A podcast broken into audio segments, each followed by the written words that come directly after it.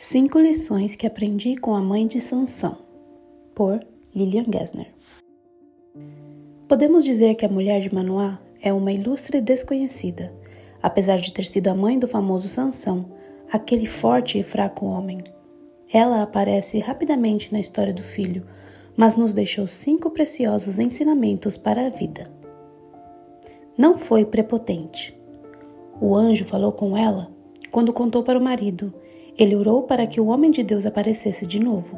O anjo poderia ter aparecido para falar com Manoá, mas ele voltou a falar com ela mais uma vez, que correu a chamar o marido. Quando o preocupado marido perguntou o que deveriam fazer, o anjo respondeu: Tudo o que eu já disse à mulher. Foi uma situação perfeita para o famoso, não te falei? Que estraga tantos relacionamentos. Mas ela ficou em silêncio, ouvindo e ofereceu sacrifícios ao lado de seu esposo.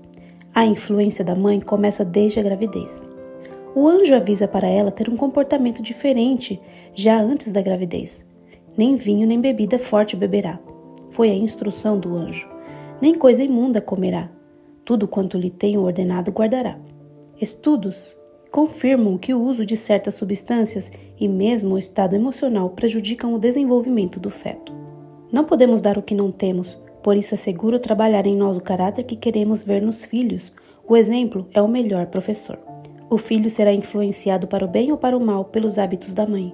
Ela própria deve ser governada pelos princípios e praticar a temperança e renúncia de si mesma se quer o bem-estar do filho. Patriarcas e Profetas, página 561.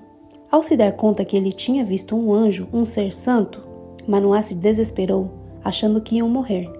Aliás, intensificar através de pensamentos repetitivos e negativos uma situação que estamos passando ou pegar um possível problema do futuro para nos preocupar é uma atitude muito normal entre nós. Mas a mulher de Manoá permaneceu confiante, mantendo em mente que, além de responder à dúvida deles, o anjo tinha aceitado as ofertas e o sacrifício. Ele tinha vindo justamente avisar que seriam pais, vida seria gerada deles, logo não morreriam.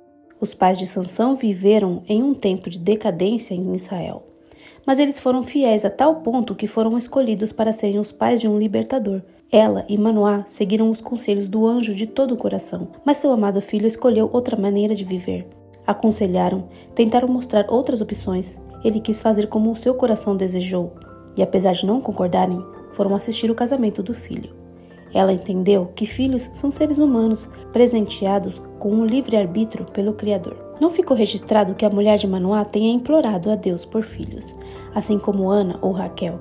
A impressão é que ela tinha entregado o caso nas mãos de Deus e estava esperando. E talvez essa seja a lição mais importante: esperar o tempo de Deus. Ela esperou que o anjo retornasse para mais orientações e esperou pela volta do filho, na esperança de que ele fosse um juiz em Israel, segundo o plano apresentado pelo anjo. Essa resposta ela não viu.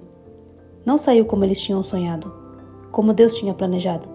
Mas no fim de sua vida, Sansão se voltou ao Deus de seus pais e libertou Israel.